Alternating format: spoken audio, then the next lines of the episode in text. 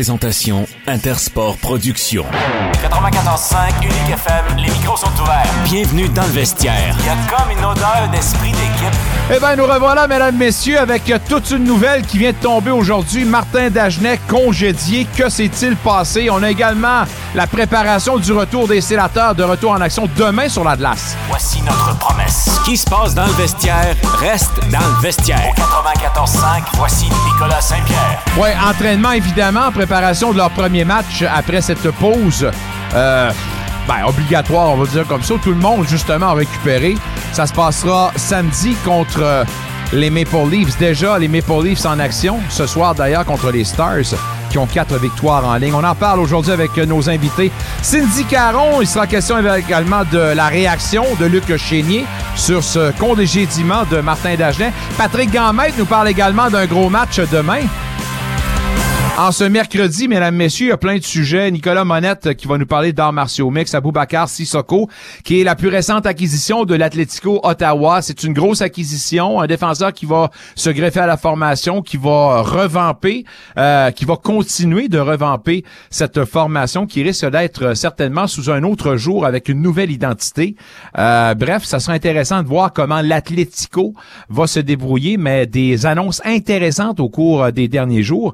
Et euh, selon nos informations, d'ici la fin de la semaine, donc euh, il en reste pas gros des jours d'ici la fin de la semaine, devrait avoir une autre grosse acquisition là, pour euh, l'Atlético. On s'en parlera avec Guy Girard qui viendra commenter l'actualité chez le monde du soccer. Donc une grosse émission, évidemment, ce qui retient l'attention. Puis je vous promets qu'on va jaser de plein de choses. Entre autres, le grand rendez-vous de demain qu'il faut pas manquer. Patrick Grandmaître, entraîneur-chef du programme masculin des GGs de l'Université d'Ottawa, va venir nous parler de la classique du colonel Bay. Euh, c'est euh, évidemment un incontournable au niveau euh, du hockey universitaire. Les deux clubs de la région ou de la ville vont s'affronter. Il y a personne qui veut mal paraître dans tout ça.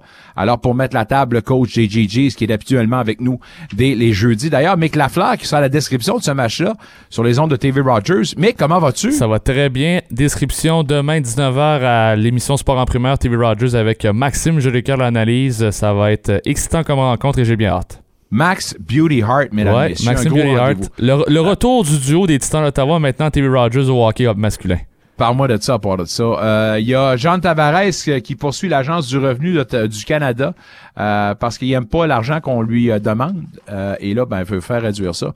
Ce qui sera surveillé là-dedans, c'est que ça aura une répercussion, peu importe la décision et ça pourrait rendre les choses encore plus difficiles ou amplifier les difficultés des clubs canadiens d'attirer des joueurs agents libres si on en vient à une conclusion où on doit euh, payer 33% de taxes comparativement à 15% que demande le clan Tavares. Alors, il euh, faudra en parler avec Cindy Caron du Journal L'Express euh, plus tard à l'émission. Une grosse émission chargée, plein d'invités. Tout de suite, on passe au bâton, on ouvre les portes du vestiaire parce que la grosse nouvelle de la journée, en plus des sénateurs qui sont le sujet de notre conversation avec notre ami Luc Chénier, ben, c'est Martin Dagenet qui a été remercié de ses fonctions euh, chez les Huskies de Wayne-Noranda. Euh, Luc, comment vas-tu? Et ta réaction à cette nouvelle, ma foi, surprenante pour tout le monde du hockey junior? Là? Euh, ça va bien, Nick, premièrement. J'espère que ça va bien de ton côté également. Puis, ben oui, surpris. Euh, surpris euh, et, pas surpris. Oh! C'est bizarre, hein? Surpris parce que euh, je pense que Martin Dagenet accomplissait de l'excellent boulot avec les Huskies de Rwanda. Pas surpris parce que c'est pas un, gars facile à travailler là, quand on parle de M. Gaucher là, du côté du directeur général de, des Huskies. C'est des, des personnes souvent qui je ne suis pas à l'interne, je peux pas non plus me prononcer, mais c'est c'est des gars qui aiment également avoir le contrôle sur la formation. Alors, euh, c'est c'est quand même drôle parce que c'est un club qui est au troisième rang. Sam Savoie vient d'arriver avec l'équipe. Euh, c'est euh, pendant un bon bout de temps euh, moi, quand j'ai eu la chance de parler avec Martin, on parlait de, papier sablé. C'est une équipe avec euh, du talent, mais par contre, euh, c'est une équipe qui a pas beaucoup de papier sablé. Là, c'est, puis c'est ça que ça prend pour gagner dans les séries. C'est pas seulement du talent. Et malheureusement, n'aura pas la chance de terminer son, sa première saison, mais c'est quand même un, gars de, hockey. Puis j'ai bien hâte de voir comment est-ce que où sera son avenir maintenant. Du côté de Martin Dagenet, mais moi, je pense que quand tu congédies un, entraîneur qui est troisième au classement général, tu dois avoir de très bonnes raisons. Et les raisons, là, peut-être qu'un jour, on pourra les savoir exactement ce qui s'est passé. Est-ce qu'on peut parler aussi d'un... Je sais pas. Mais je commence de même. Est-ce qu'on peut parler d'un mauvais début euh, de saison? Parce que, à moins de me tromper, Martin avait commencé euh, tout de suite à invectiver ses joueurs, parler de la culture et tout ça. Déjà là, est-ce qu'on peut parler d'une relation peut-être qui s'était effritée avec euh, son vestiaire déjà en partant? Ben, écoute, lui. Est-ce que c'est possible? Je j'essaie pas de dire que c'était brûlé entre les deux. Non, non, non, non, non, non, je, je, comprends ce que tu veux dire. Lui, quand il s'est amené, assurément, le début de saison a été plus difficile parce qu'il manquait plusieurs joueurs. Il y avait beaucoup, beaucoup de joueurs blessés également. Son capitaine euh, Guild qui euh, n'a pas joué beaucoup, même il a été blessé encore, ne, ne finira pas la, saison avec les Huskies. Euh, moi, je pense que dans cette organisation-là, dans, souvent dans une organisation que tu te permets beaucoup de choses, quand tu arrives, quand tu es un, nouvel entraîneur, tu veux mettre ta marque également, tu veux mettre ta culture, tu veux t'assurer de, dire à tes joueurs, voici la façon on va travailler. Euh, euh, il, y avait des mauvaises habitudes, il y avait des mauvaises habitudes au niveau des rendez-vous également. Le matin, c'est, euh, faut pas oublier que Martin, lui, arrive des 67 d'Ottawa, Dave Cameron, qui demandait à tout le monde d'être là vers 7h30, 8h le matin pour les joueurs, je parle. Il y a des choses qu'on a dû changer du côté des Huskies de Rwanda, de Martin Dagenet. Oui, il a souvent dit euh, il a souvent parlé même d'Antonin Véro, comme quoi qu'il n'était pas satisfait de ce que Antonin euh, donnait. Puis euh, c'est un, gars qui est honnête, c'est un gars qui est, que tu dois euh, travailler, tu dois exécuter ce que tu as à faire, et quand tu vas le faire, ben c'est un gars qui va être capable également de t'en donner. Et il n'avait pas tort non plus, parce que quand on parlait à Antonin, Antonin nous disait la même chose. Il avait le même son de cloche que lui disait, je suis pas satisfait encore de ma, de ma saison, je pas, suis pas rendu où je dois être. Tu sais, fait, fait qu'il y a des, des, des points là, qui s'accordaient entre les deux joueurs ou encore entre les, les joueurs qu'on avait, mais c'est faut faire attention quand tu euh, décides de, de, de, de changer ton coach avec seulement 18 matchs à faire dans la saison. Est-ce que c'est un électrochoc qu'on a besoin du côté des Huskies? Moi, je pense pas. Si on est à, j'ai pas le classement, mais deux ou trois points derrière les euh, de Drummondville. Sais, c'est, pas euh, désastreux. Je pense qu'on connaissait de bons moments euh, du côté euh, des, des Huskies, mais il y a quelqu'un en quelque part qui a décidé que c'était pas la bonne façon de faire ou encore il voulait qu'on travaille d'une autre façon. Alors on a tout simplement décidé de congédier euh, Martin Dagenet. Quand il a été engagé chez les Huskies, on disait que les Olympiques avaient passé euh, tout droit le train de l'opportunité. Est-ce que l'occasion, selon toi, est là pour engager Martin Dagenet comme entraîneur-chef des Olympiques? Mais, mais par contre, euh, je vais rectifier un peu. C'est parce que la, la, chose, c'est que Martin Dagenet s'était entendu, il s'est entendu très rapidement avec les Huskies. Et quand on a décidé de congédier Louis Obitaille, il était déjà sous contrat, avait déjà dit à l'organisation des Huskies qu'il s'amenait avec eux. Parce que sinon, il, il, aurait été un, candidat euh, de, choix et ça a été un candidat qu'on aurait assurément rencontré là, du côté des Olympiques. Est-ce que c'est le temps de l'engager maintenant? Ben, écoute, il y a deux choses. Il y a deux choses que moi, je, vois ça d'une certaine façon. C'est euh, quand même un, gars de hockey, c'est un gars qui est, qui est bon. En ce moment, est-ce que ça peut être dangereux d'amener un, un candidat de la sorte? Quand il s'amène avec une nouvelle formation. C'est ça qui me fait un peu peur. Je pense que le moment est idéal. On avait donné la chance à Desrosiers de commencer faire ses premières armes avec cette équipe-là dans le hockey junior majeur. Je pense que l'occasion est la même, sauf que là, tu amènes un gars qui a une certaine expérience, qui est déjà en terrain connu, mais qui en est quand même à ses premières armes, pourrait grandir quand même avec ce programme-là. Là. Oui, sauf que moi, où est-ce que où est-ce que j'ai un peu discuté, c'est que faut pas oublier, quand Serge Beausoleil s'est amené derrière le banc pour remplacer Benoît, Serge était au courant du système de jeu, était au courant de tous les joueurs. C'est lui qui a fait les transactions pour amener les gars comme Gaudio, euh, des gars comme Gauthier, des gars comme Accouche. Alors lui, il était au courant euh, du système, comment on fonctionne à l'interne. C'est d'amener un coach à cet ainsi de l'année. Est-ce que ça peut euh, faire en sorte que ça va ébranler ton, club également? Mais par contre, euh, et on a déjà posé la question à, Serge euh, Beausoleil, on a dit Serge, si un candidat idéal qui se libère, est-ce qu'on va l'engager cette année? Il avait dit assurément qu'on va y penser. Alors, en ce moment, euh, je suis persuadé qu'on regarde à ça. Est-ce que, est-ce que également, du côté de Serge Beausoleil, pourrait dire à un gars comme Martin Dagenet, écoute, on, on, prend comme consultant pour terminer l'année, mais c'est toi qui vas avoir le club l'an prochain. Je ne sais pas, il y, a, beaucoup de choses qu'on doit regarder parce qu'on n'est pas encore assuré de faire les séries. Il y a encore 18 euh, matchs à jouer du côté des Olympiques. Mais assurément, ça devient un candidat qui était euh, justement dans l'œil des Olympiques à un certain moment donné.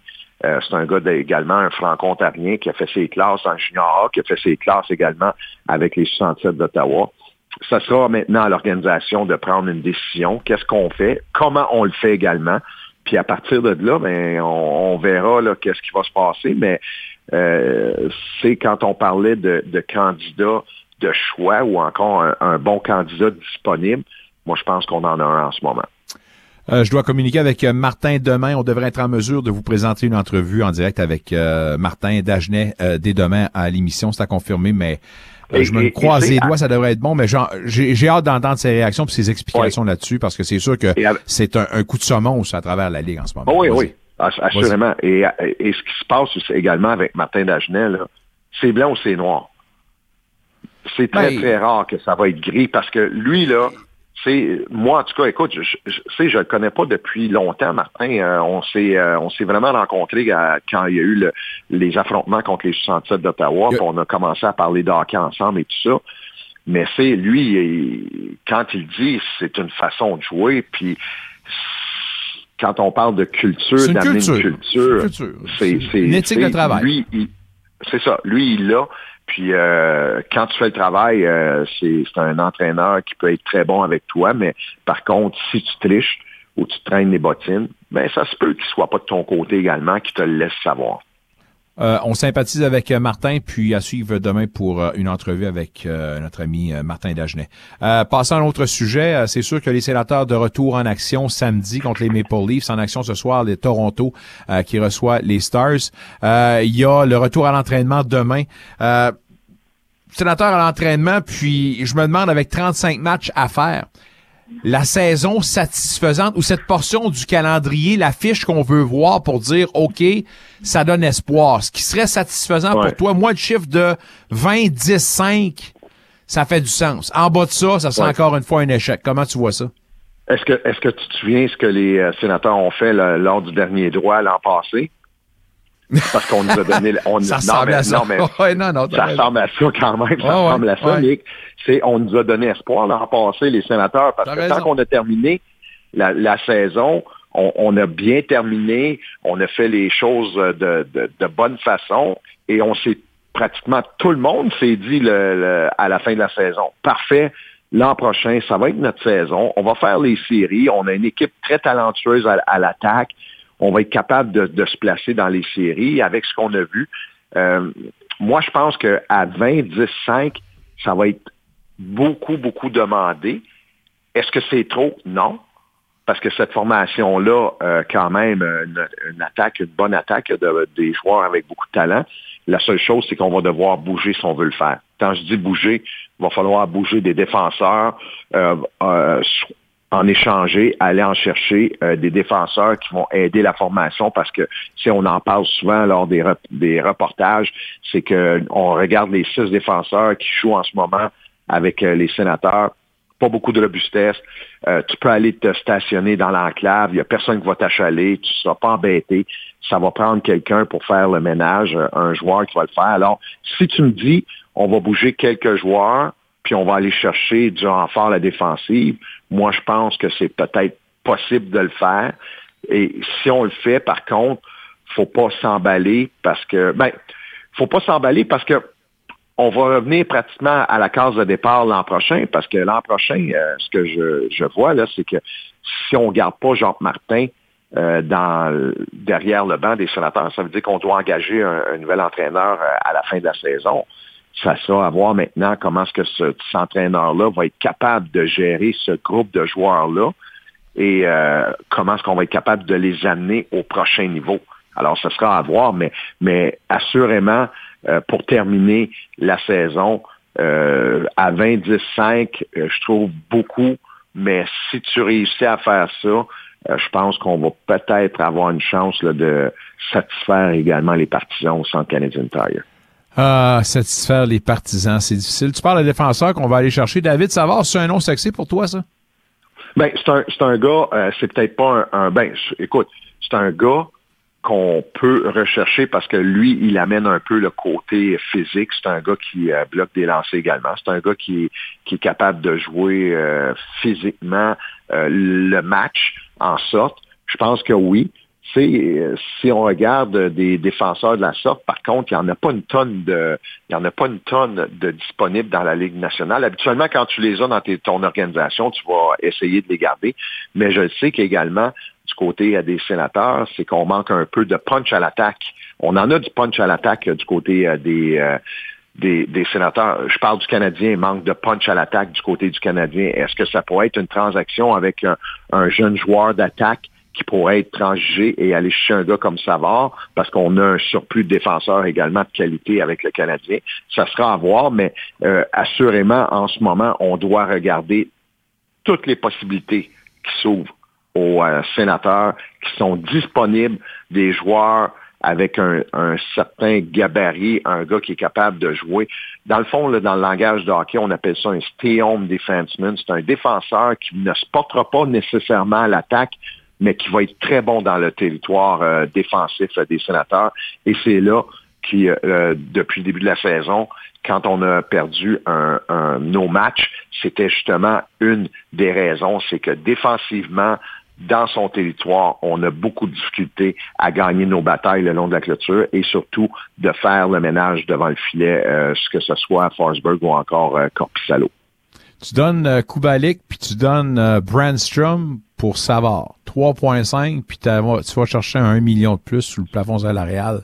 Ouais, Brandstrom, Kubalik pour Savard. Oui, mais Brandstrom, il va servir à quoi à Montréal? Je sais pas, ça va être leur problème. Parce que, écoute, des défenseurs de qualité, on en a beaucoup, on en a également. Non, mais un accent, un accent offensif, ils ont-tu vraiment beaucoup de, de, de, défenseurs à accent offensif? Est-ce que Branson est capable de relancer sa, son identité avec ça? je sais pas, mais si tu joues à droite. je pense. Euh, ben, écoute, euh, je dirais, euh, il faudrait regarder qu'est-ce qu'on peut donner, mais mm. Assurément là, que le Canadien là, va, euh, s'il bouge avec les sénateurs pour donner Savard, ça va coûter, ça va coûter quelque chose offensivement. Parle-moi de Hockey News qui fait sa liste des cinq candidats intéressants pour eux pour occuper le poste d'entraîneur-chef des sénateurs l'an prochain. On nomme Craig Berube, Jay Woodcroft, Todd McClellan, John Gruden, Daniel Alfredson. Là-dessus, il y en a trois déjà que je jette aux poubelles. Euh, Jay Woodcroft, pour moi, n'a rien prouvé parce qu'il avait un club avec plein de potentiel qui a rien fait. Alors, pour moi, a fait patate. Euh, à part de ça, John C'est un club qui ressemblait beaucoup à, au, un peu au sénateur, en fait, de, de, de force offensive. Ben, offensive. on, est, on a une bonne offensive, puis on sait comment... John Gruden, qui n'a pas d'expérience, mais qui a des liens avec le propriétaire, j'oublie ça, puis Daniel Alfredson. Parmi ces trois, ces cinq candidats-là, pour moi, je veux rien savoir des entraîneurs verts en Ligue nationale de hockey, puis l'autre, Woodcroft, m'intéresse pas. McClellan et Bérubé ont un pédigré intéressant. Comment tu vois la situation? Est-ce que tu vois d'autres noms intéressants là-dedans qui pourraient t'intéresser, peut-être? Écoute, moi, je pense que, ben, assurément, tu, connais un peu mon choix. Moi, je pense que euh, il est peut-être temps, euh, du côté des sénateurs, qu'on fasse une place à Benoît Groux pour l'amener comme entraîneur, mais c'est toi, tu parles de, ne pas prendre un, gars qui est vert dans la Ligue nationale. Moi, dans ce groupe-là, euh, celui qui m'allume le plus, c'est Greg Birubé. C'est un, coach qui a fait, euh, écoute, euh, il a fait du travail colossal avec les Blues de Saint-Louis. C'est un gars qui, qui semble être aimé également de, son, de ses joueurs. Partout où il a passé, il a fait du bon travail comme entraîneur. Alors, tu sais, moi, je pense que ce gars-là est capable d'arriver avec les sénateurs euh, quand on, parle d'expérience, il a l'expérience également dans la Ligue nationale. C'est McLean, j'ai un peu de misère. Il vient de. Tu parles du, gars qui vient de se faire euh, congédier par les Kings de Los Angeles. Oui, oui, non, non, tout à fait. Là. Puis, C'est ça. C'est, c'est, Mais lui, c'est un gars avec la pointe dure, lui. Lui, c'est un gars, le party Oui, va être fini, ça. mais arrivé ici, là, ça va. Oh! Ben, ben, c'est, un- gars, un- je pense que c'est un gars un peu comme, euh, comme Jean Jean Martin, ce qu'il est en train de faire en ce moment, c'est casser Oui. les mauvaises habitudes. C'est un gars qui est en train de remettre le- un système de jeu, de dire, écoutez les gars, là, c'est fini, là, on peut pas. Puis on le voit également, on le voit quand les joueurs reviennent sur le banc.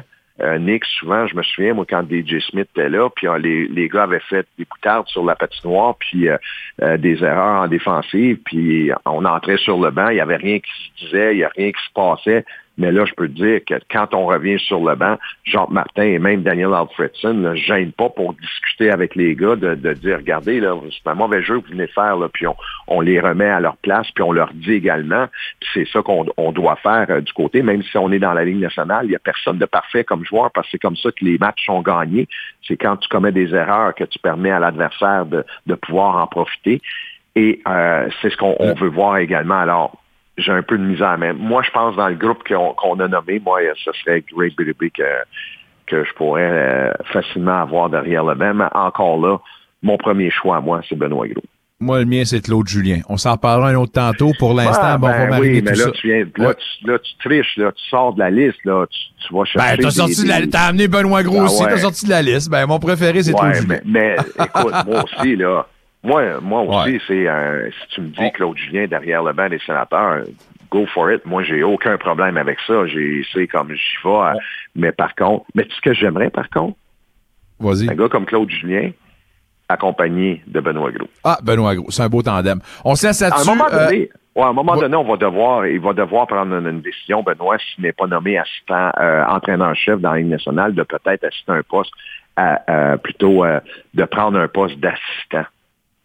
Bonne fin de soirée, mon chum. On s'en parle, puis on se dit euh, à plus tard. Merci, bye bye. Bye. Benoît Gros, Benoît Gros peut-être. Benoît Gros, euh, en tout cas, intéressant, mais euh, je continue de dire que ça prend quelqu'un avec euh, un, euh, un certain euh, pédigré en Ligue nationale de hockey. On dit merci à notre ami Luc Chénier. Euh, on tourne au téléphone parce qu'il faut parler d'un gros événement, c'est un incontournable. Vous aimez le hockey, vous aimez le hockey de qualité, euh, vous aimez les grands rendez-vous, vous voulez faire partie d'un happening. Euh, Souvenez-vous, si vous avez eu la chance de vivre la Panda, vous avez la chance de vivre la version hockey de tout ça. Demain, euh, c'est évidemment la classique du Colonel Bay, puis les deux formations de la ville vont s'affronter, puis c'est un face-à-face que personne ou personne ne veut mal paraître. Pour en parler, notre ami Pat Grandmaître, à qui on parle d'habitude le jeudi, mais qui doit être tellement occupé demain, on lui a dit, il va falloir que tu souffres un tout petit peu, mais faut surtout mettre la table pour cette affaire-là. Pat, comment vas-tu? Très bien, Nick. Très, très excité pour euh, le gros match de demain. Ben, euh, parle-moi-en justement du niveau d'excitation pour tes troupes. On, on se prépare toute la saison. C'est le dernier rendez-vous de la saison pour les deux clubs. Vous autres, vous voulez rien, évidemment, euh, laisser sur la table. Comment on s'est préparé et comment on se sent euh, au niveau de la nervosité chez tes troupes, là? Euh, je dirais qu'il n'y a pas vraiment de nervosité. Je pense que les gars sont très excités.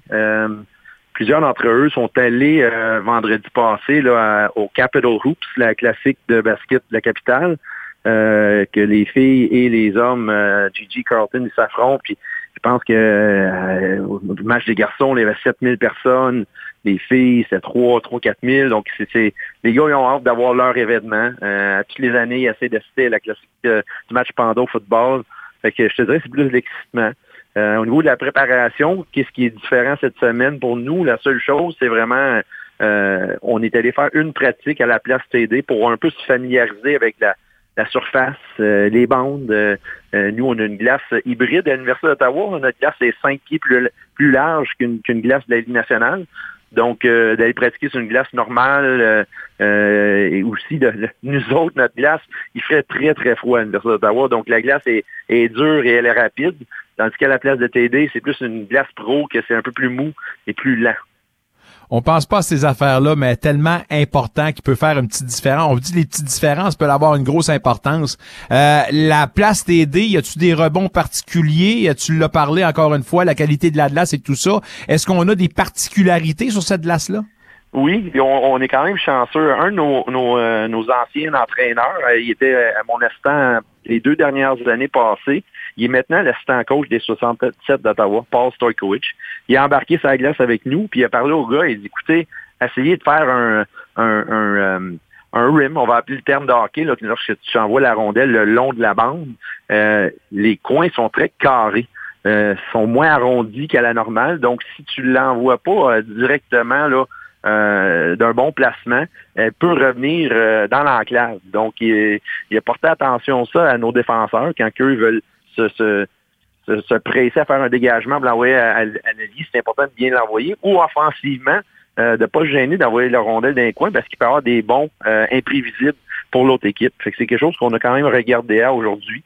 Euh, les baies vitrées, euh, quand on fait des, placements de rondelles en, bas de zone ou que Frankie Lapena qui aime jouer la rondelle, les baies sont teints, on, peut pas prédire où ce que les bons vont revoler. Donc, on va essayer de la garder euh, le, long de la bande quand on fait nos dégagements en zone défensive.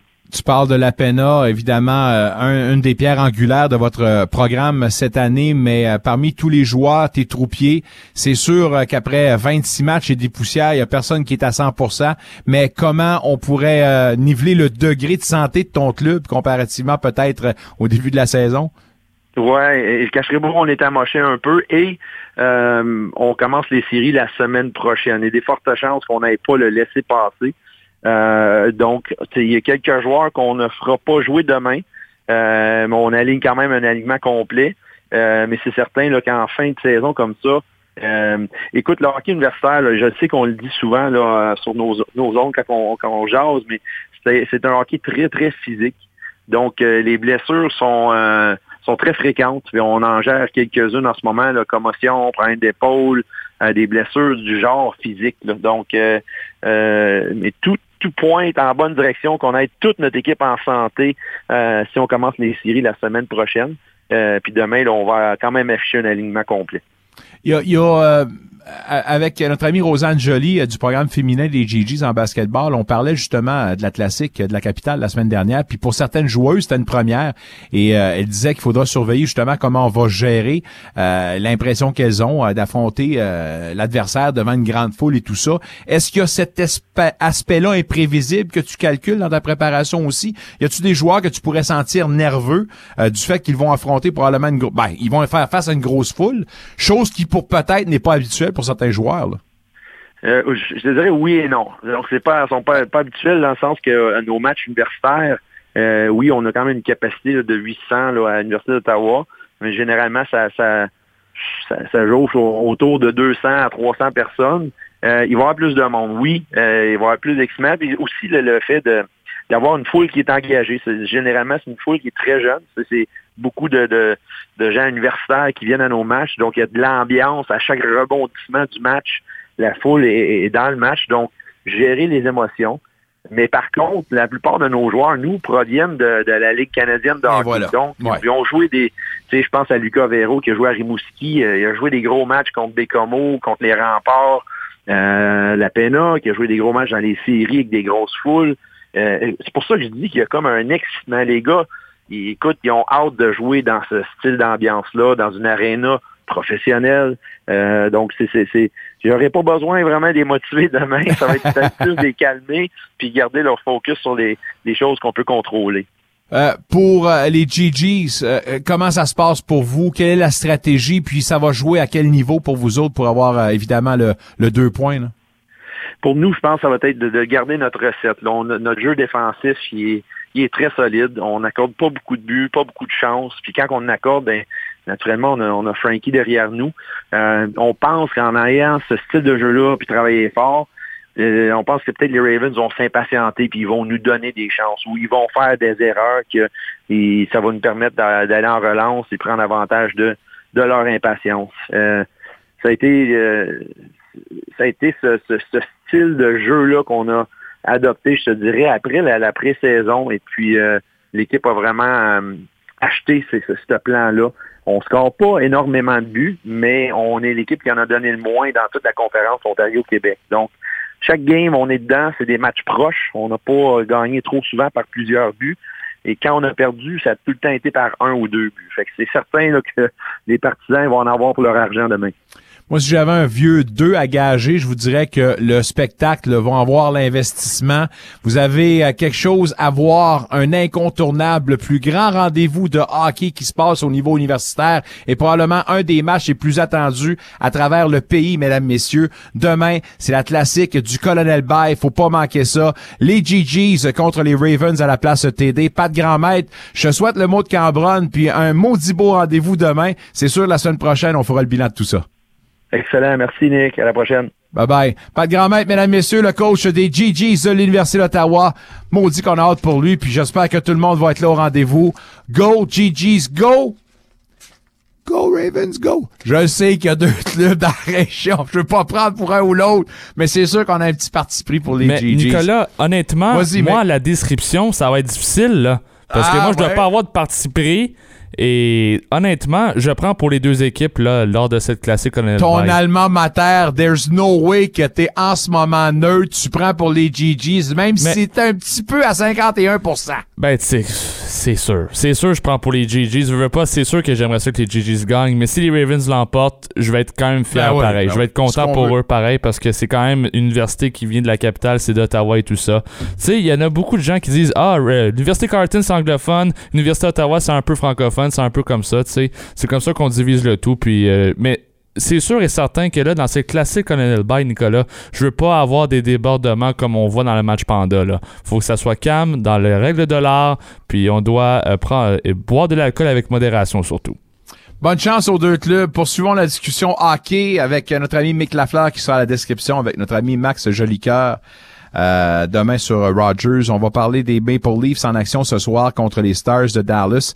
Euh, c'est un gros défi considérant que les Maple Leafs sont 2-6-0 à leurs huit derniers à domicile. Les Stars ont une séquence de quatre victoires. Alors, sortez votre meilleur hockey. Cindy Caron du journal L'Express, comment vas-tu? Bon mercredi. Salut, bon mercredi, ça va bien? Oui, ça va super bien. Euh, J'espère que ça va bien également dans l'univers des Maple Leafs. Comment on voit cet affrontement de ce soir, considérant la statistique que je viens de nommer à domicile? Ben, c'est comme tu dis, c'est sûr que ce sera pas, euh, sera pas facile. Euh, surtout, bon, euh, bon, les livres qui ont, qui ont, quelques blessés qui n'étaient pas prévus depuis la, pause du match d'étoiles. Donc, c'est sûr que ça va être un, défi, autant pour, pour Samsonov que pour le bottom six surtout.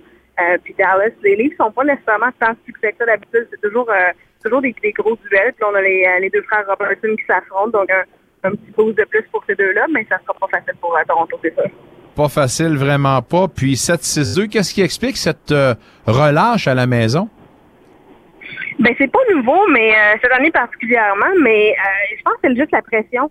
Les, joueurs ont la difficulté, la difficulté avec ça, sont toujours un peu meilleurs, plus lousses sur la route. On dirait, puis ils l'ont mentionné souvent, surtout moi là, souvent, la, la, la pression à domicile, je veux pas, ça fait une différence pour eux. Euh, c'est quand même très désolant pour, pour les partisans, mais c'est- pas nouveau malheureusement avec les Leafs. ça. C'est pas nouveau. Euh, Est-ce que, euh, écoutez, on, on a des choses à changer? Est-ce qu'ils ont des euh, stratégies à changer? Est-ce que, je sais pas, euh, des combos à, à- à tester qu'on n'a pas fait encore? Y a-t-il une solution à l'horizon, euh, selon toi? Ben, honnêtement, pas tant que ça. Euh, présentement, présentement, euh, le, le bottom six, on a vraiment de la difficulté avec les blessés. Donc, euh, c'est un petit peu euh, un petit peu le malaxeur pas mal avec McMahon, Auburn, Reeves, euh, Gregor qui change de place qui est là. Euh, mais à court terme, pour ce qui est des, tu sais, comme Adam Hill, comme tu parlais, c'est surtout dans la tête, je pense. Euh, je pense vraiment que c'est le, les joueurs qui ont juste la difficulté avec la pression. Mais sinon, en général, euh, c'est ça, le bottom six, on parle un petit peu d'échanges encore ici et là, mais on parle surtout à la défense. Donc, euh, pour ce qui est des trios et tout ça, il n'y a pas vraiment de solution en vue, je malheureusement. Le poste de Sheldon Keefe commence-t-il à être en jeu? Euh, Est-ce qu'on on sent le niveau d'impatience assez élevé au point où on pense que Sheldon Keefe pourrait perdre son poste? Ça se redresse pas d'ici les prochains jours, prochaines semaines? Moi, ben c'est drôle à dire parce qu'avant la pause match des étoiles, euh, durant le voyage dans l'Ouest, c'était très, très, très évident que, que son poste était peut-être en jeu. Puis euh, Toronto avait gagné, si je ne me trompe pas, c'était à Calgary. Puis on- tout le monde avait dit, ah, Matthews vient sauver le poste de, de Keefe. Euh, là, présentement, on n'en parle pas du tout ici à Toronto. Il n'y a pas vraiment de, de conversation à ce sujet-là, mais c'est sûr qu'évidemment, euh, si, l'équipe ne se replace pas, si on connaît une deuxième moitié de saison euh, aux mêmes, aux allures que, que la première moitié, c'est sûr, je peux pas croire que, que Living penserait pas à peut-être euh, changer d'entraînement, mais pour l'instant, cette semaine, on n'en parle pas du tout. La date limite des transactions approche. On pense à tous les scénarios. Brad Treliving qui doit bouger. Brad Treliving devra bouger, mais à quel niveau? Est-ce qu'il va être agressif, le monsieur? On ne le sait pas. Tu parles certainement d'un bottom six qui sera revampé, mais l'urgence, certainement, et où la priorité doit être, selon plusieurs, à la ligne bleue. Ça prend un top 4 ou un bottom 6? un top 6, selon toi, à la ligne bleue? Mais idéalement, un top 4, je pense. Euh, par contre, le, prix est le problème. Les livres sont pas beaucoup de choix au repêchage disponibles pour, euh, pour les échanges. Donc, on, parle beaucoup de Chris Tanev ces temps-ci à Toronto, mais le prix demandé par les Flames serait un choix de deuxième tour que les livres n'ont pas pour les trois prochaines années, ou sinon un choix de premier tour. Euh, qu'évidemment, euh, que les serait peut-être pas euh, enchanté à, donner pour un, joueur de location comme ça. Euh, donc, ça être difficile à prévoir présentement à quel point euh, va être agressif parce qu'il n'y a pas grand-chose, il n'y a pas beaucoup de monnaie d'échange qu'il peut utiliser malheureusement. Ben, il y a une bonne façon pour revamper toute sa banque de repêchage. Monsieur Treleving, il a juste à échanger un Mitch Marner, puis il va en avoir jusqu'à ad vitam aeternam des premiers choix. Absolument, mais le problème, c'est que Marner, il y a une clause de non-échange, ah ouais. qui n'accepterait pas. non, non, écoute, on rêve évidemment, on va enlever nos lunettes roses. Euh, parlant de Tavares, euh, qui lui euh, s'en va au bat contre le fisc canadien, euh, ça brasse cette affaire-là. Lui dit qu'on on doit le... Parce que lui a signé un, un bonus, si je me trompe pas. Euh, le fisc dit qu'on doit payer 33% de taxes. Lui dit qu'il doit être coté à 15% euh, Comment tu vois la situation, puis euh, qu'est-ce que ça en sait un petit peu plus de ce dossier-là? Ben en fait, il n'y a pas grand-chose qui est sorti autre que, que l'article du National Post. mais comme tu dis, c'est ça, Tavares, dans le fond, l'agence du revenu lui réclame 8 millions en, en impôts de non payés sur son bonnet de signature quand il avait signé à Toronto en, 2018. Euh, donc, on lui dit que cet argent-là, dans le fond, devrait être réclamé comme un comme son salaire et non comme un comme un, boni. Euh, donc, c'est sûr que lui, il pas pour ça. Puis, il avait, il avait été très clair dans le temps qu'il avait refusé des offres beaucoup plus alléchantes, euh, notamment euh, Sanosé qui, avait, qui offrait beaucoup plus que les Leafs. Mais toute la structure du, bonus de, signature avait fait la différence.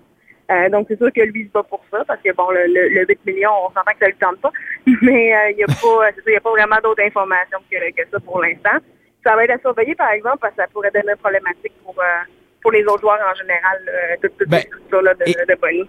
Et c'est là que c'est intéressant de suivre cette affaire-là parce que peu importe la décision, il y aura un impact sur les autres clubs canadiens. Puis s'il fallait qu'on l'oblige à payer 33% alors qu'apparemment dans le règlement du fisc canadien, euh, il y a une clause qui protège les artistes et les athlètes professionnels avec un certain niveau euh, de, de, de, de, de salaire, si jamais on devait lui faire payer 33% on aura un, problème ajouté d'attirer des agents libres pour les clubs canadiens. Est-ce que je me trompe en disant ça? Ah, non, je ne trompe pas du tout. Ça va faire un, ça, va créer un précédent, puis ça va être un gros problème pour les équipes en général.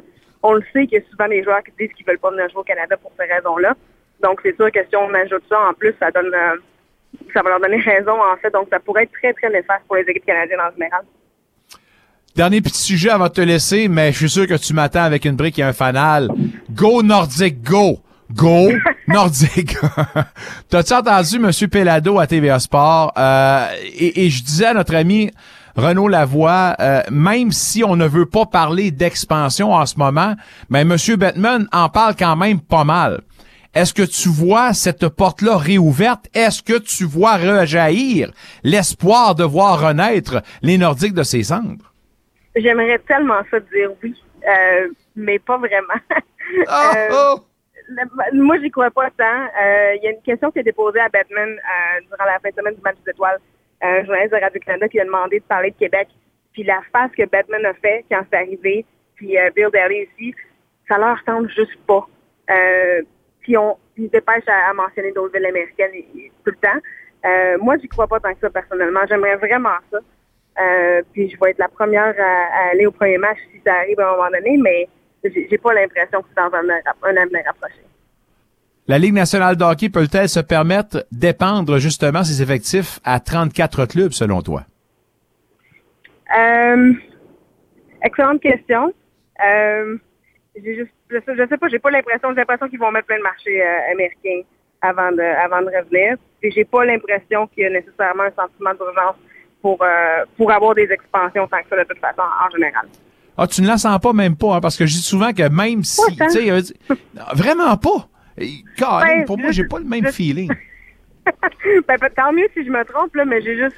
Tu sais, quand on regarde les coyotes, comment ça niaise ce dossier-là, Ah, là, apparemment qu'il y a une annonce éminente qui s'en vient, mais euh, ils vont peut-être les bouger, peut-être pas. Ça va être aux États-Unis. J'ai juste l'impression qu'il n'y a pas de, il y a pas de sentiment d'urgence à ce niveau-là.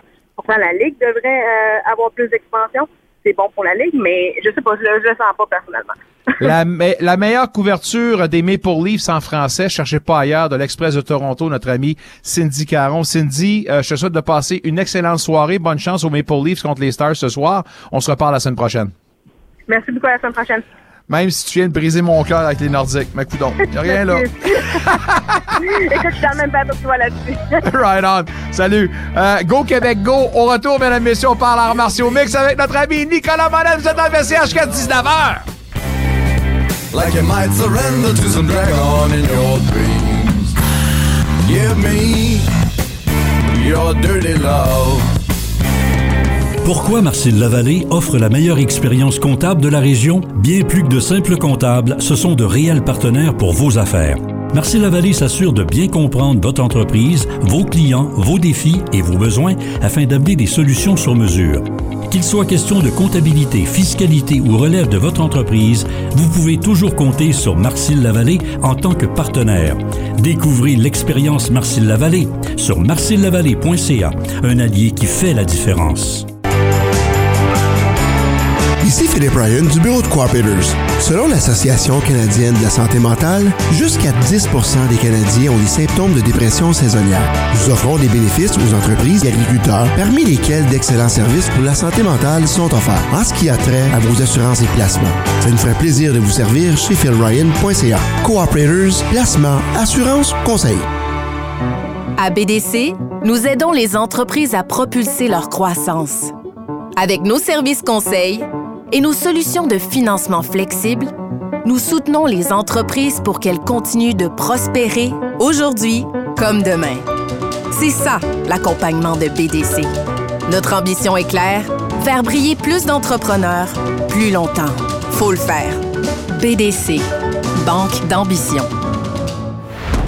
Femme Aide est un service de soutien confidentiel pour les femmes francophones en besoin, disponible 24/7 au 1-877-336-2433. Visitez femmeaide.ca pour plus de détails. Femme Aide, toujours à l'écoute.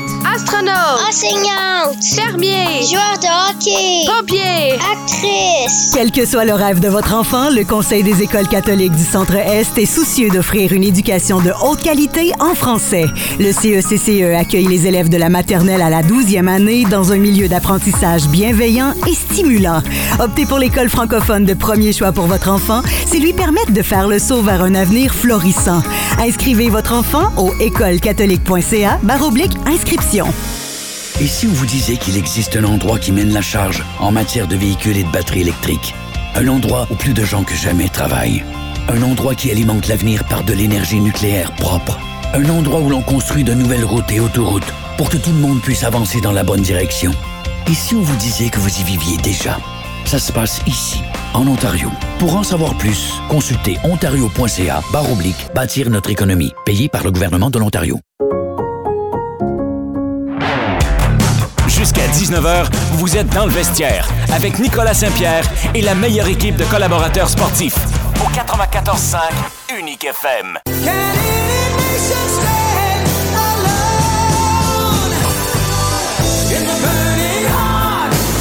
Ici Jean-Pascal et écoutez dans le vestiaire au 94.5 Unique FM Sport. Meilleure émission sportive francophone dans la capitale, dans le vestiaire. Vous nous écoutez en direct maintenant. Vous pouvez le faire sur Spotify et sur Apple Podcast. Parlons arts martiaux mix. À par la suite, on vous présentera la nouvelle acquisition de l'Atlético d'Ottawa, sans oublier le commentaire euh, soccer de notre ami Guy Girard. On se tourne vers le téléphone pour aller parler avec Nicolas Monette. Nicolas, retour sur le UFC Fight Night dans fin de semaine dernière. On va parler de Dolids contre Imamov. Imamov l'emporte par décision. Oui, c'est le fun. Euh, Imavov, un Français aussi, donc euh, qui a fait un discours euh, aussi en français. Donc, euh, c'est le fun d'avoir ça aussi dans la UFC, d'avoir cette présence-là. On sait qu'il y a une couple d'années, euh, il s'est battu, ben, il y a un an environ, il s'est battu quand ils ont fait à, Paris, justement. Donc, lui qui va monter plus haut dans la catégorie des middleweight, euh, 185 livres, donc qui pourrait, avec peut-être une victoire de Cyril Gane dans les prochaines les prochains mois, s'il pourrait avoir une victoire, ben on pourrait peut-être revoir une autre carte à Paris. C'est quelque chose que Dana White avait déjà exprimé intérêt. Fait que je pense que d'avoir justement euh, des Français qui se classent dans le top 10, top 15 dans leurs catégories respectives. On voit aussi avec Benoît Saint-Denis qui va se battre contre euh, Dustin Poirier. Fait que je pense que c'est toutes les bonnes choses. Donc euh, c'était pas mal, je te dirais, unidirectionnel que c'était Imavov qui grand portait contre Dolitze. Euh, les deux sont prouvés sur cinq rounds de cinq minutes quand même. C'est pas une tâche facile, mais Imavov était clairement le gagnant. Euh, il était juste meilleur ce soir-là contre Dolitze, qui avait l'air un peu plus slow euh, que d'habitude. C'est une gros, un gros test pour tous les athlètes de se rendre en cinq rondes, ça. Là. Puis si on le passe, ben, ça permet justement de penser à d'autres gros combats. Euh, tu parlais de. Euh, c'est quoi la prochaine étape pour Imavov? Euh, Imavov, je ne sais pas. Il est dans une situation bizarre de middleweight. On l'a déjà parlé de la catégorie des 185 livres. Euh, le top 15, c'est vraiment tous des tueurs. C'est tout du monde qui pourrait potentiellement se battre contre Strickland, contre Adesanya, un Robert Whittaker, un Costa, un Duplessis. C'est stacké comme chose, fait que ça tombe vraiment dans les mains de Dana White et Sean Shelby de voir comment ils veulent le construire. Est-ce qu'ils le voient comme un gros draw? C'est pas la personne avec la plus grosse personnalité extravertie, mais s'ils disent, ah, ben, s'il a gagné, si euh, Benoît Saint-Denis gagne, peut-être qu'on pourrait voir un combat pour la ceinture pour Benoît Saint-Denis à Paris. Peut-être qu'on ferait euh, un titre pour euh, Cyril Gane aussi, puis Mavov peut rentrer là-dedans, puis on peut leur donner des fois des, personnages, des personnes un peu plus classées haut, justement, juste pour euh, faire ce marketing-là. Mais je pense que son prochain combat, ça va être le vrai test pour Imavov. Il va se battre justement contre la liste que j'ai énumérée. Le, top 10 des 185 livres, c'est vraiment difficile à, à craquer.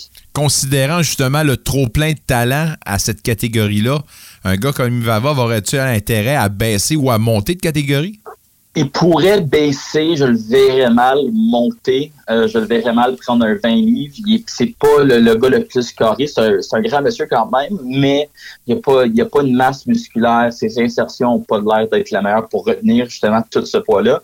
Puis aussi, quand tu montes en poids, souvent tu as plus de muscles, le cardio qui doit venir avec aussi, les muscles recrutent beaucoup plus d'oxygène euh, que du gras ou quand tu es lean à ta catégorie naturelle, si on veut. Fait que je te dirais qu'Imavov, quand il se bat, il doit pas être loin du 205, mais de là, monter à 235, 230 pour recouper à 205, je pense que ce serait un processus d'au moins 2-3 ans pour vraiment avoir euh, la bonne base. Comme que John Jones a fait aussi avant d'aller à Heavyweight, il a pris, il a pris le temps nécessaire justement pour gagner ce, ce 40 livres pratiquement euh, de muscles. On parle du Canada comme euh, terre propice au UFC. La France, euh, dans, dans la catégorie des marchés intéressants, est-ce que effectivement le UFC porte une grosse attention euh, au vieux continent? Je te dirais que la UFC va en porter de plus en plus. Il y a un combattant dans Bellator, euh, je me souviens plus de son nom, mais il y en a plusieurs dans Bellator, des Français. Ils font souvent plus des cartes à l'international. C'est quelque chose qu'ils font un peu euh, plus longtemps, mais c'est fou. Les, les Français, c'est c'est des fanatiques de fans, c'est des fanatiques de leur pays aussi. Peu importe que ce soit le pire joueur sur la pire équipe de soccer, ils vont dire que c'est la meilleure. Puis c'est un peu le même quand on avait vu à Paris, ils prenaient ils prenaient pour leur équipe des gros champs. C'est une ambiance difficile à venir se battre. Comme qu'on voyait un peu au début 2000 avec la UFC quand ils sont allés au Brésil, c'était un lieu euh, peu favorable pour euh, la personne qui, qui venait pas du Brésil. Fait que euh, je pense que c'est dans les plans de la UFC justement, c'est d'explorer ce marché européen. Ça devient de plus en plus populaire aussi en Europe, les arts martiaux mix. Euh, avant, c'était peut-être plus mal vu. Euh, tout l'élément un peu barbare qu'on associait avec les arts martiaux mix. Fait que je pense que ça va être Paris, je te dirais, probablement d'ici la fin de l'année, je serais pas surpris à revoir une autre carte. Un autre combat qui retenait l'attention dans ce Fight Night, euh, Molly, euh, pas Molly, Moïcano, pardon, contre Dober. Moïcano qui l'emporte par décision. Ouais, euh, Moicano, euh, qui a fait une conférence, ben, ils font genre une petite conférence de presse après qu'il gagne. Euh, que seulement lui peut faire, il a volé le micro de DC Cormier. Il s'est mis à dire des affaires, je ne vais pas les répéter en nombre parce que je pense pas que le CRTC va aimer ça. mais je vous invite à aller voir sur YouTube. Un personnage très colorié, euh, très coloré, puis il devient tranquillement pas vite un des favoris euh, des fans de la UFC. Euh, il a pas peur de dire ce qu'il pense, fait que euh, ça rend pour euh, des combats toujours très excitants. Chez les femmes, il y a Molly McCann contre Diana Belbita. C'est la première, le premier combat pour McCann chez les 115 livres. C'est un gros test. On l'a passé au la main. Elle a mis fin au combat après une ronde seulement. Oui, euh, puis c'est le fun qu'elle a gagné par euh, soumission. Elle a fait un armbar parce que dans ses deux derniers combats, elle avait justement perdu dans la première ronde par soumission. Euh, je pense qu'elle a trouvé un nouveau poids naturel pour elle de 115 livres. Avant, elle se battait à 125, fait un peu plus pesante. Euh, elle avait de l'air bien sur son weight cut. Elle a fait son weigh-in, elle n'avait pas de l'air de le mal prendre. Même dans les conférences de presse, elle disait qu'elle se sentait sharp parce qu'elle se sentait bien. Fait que des fois, c'est peut-être juste... un focus peut-être plus attentionné aussi en training. Si tu sais qu'il y a un 10 livres de plus à couper, ben, tu es peut-être plus sérieuse dans ton entraînement, tu y penses plus, tu as peut-être moins de lacunes sur certaines choses au point psychologique. Fait que euh, je pense que pour euh, Molly McCann, c'était une très belle performance de l'avoir gagné aussi. Euh, c'est beau. Elle qui était une des, des favorites des fans aussi avec Patty, Ba- euh, Patty the Batty Pimblett. Fait qu'à voir si elle va être capable de monter en catégorie 115 livres. La dernière fois à 125, elle avait gagné. Puis là, quand c'était contre la compétition un peu plus compliquée, sévère, euh, elle n'était pas capable de, de monter aux attentes. Donc, à voir euh, qu'est-ce qu'elle va faire à son prochain combat. À moins de me tromper, McCann est déjà dans la trentaine avancée. Puis euh, elle a dit qu'elle s'amenait dans cette catégorie-là pour rien d'autre que devenir championne. Est-ce qu'on reconnaît certainement le potentiel d'une championne avec McCann? Je te dirais que n'importe qui, si ont la bonne mentalité, peuvent être champion et championne de leur catégorie. Je pense que Molly McCann a l'attitude.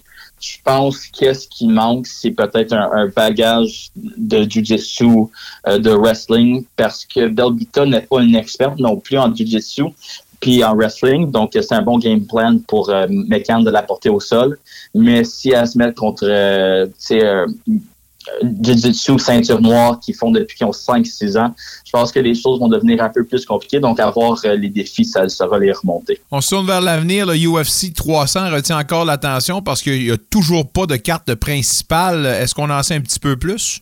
Il n'y a pas de headline, Nick, puis c'est bizarre. C'est en deux mois, c'est le 13 avril, pratiquement jour pour jour, deux mois. Je te dirais que c'est un peu dernière minute pour avoir un combat de championnat que quelqu'un dise oui, je vais défendre ma ceinture sur deux mois. C'est huit semaines de training. C'est pas beaucoup, absolument des, des cas minimum quand t'es champion, c'est un 12 semaines, puis même ça, le monde trouve un peu court. Fait tout pointe vers le retour d'un certain Conor McGregor. Fait que euh, je pense pas contre Chandler. Chandler a l'air très seté sur sa date euh, en- pendant UFC, euh, pendant le, le Fight Week.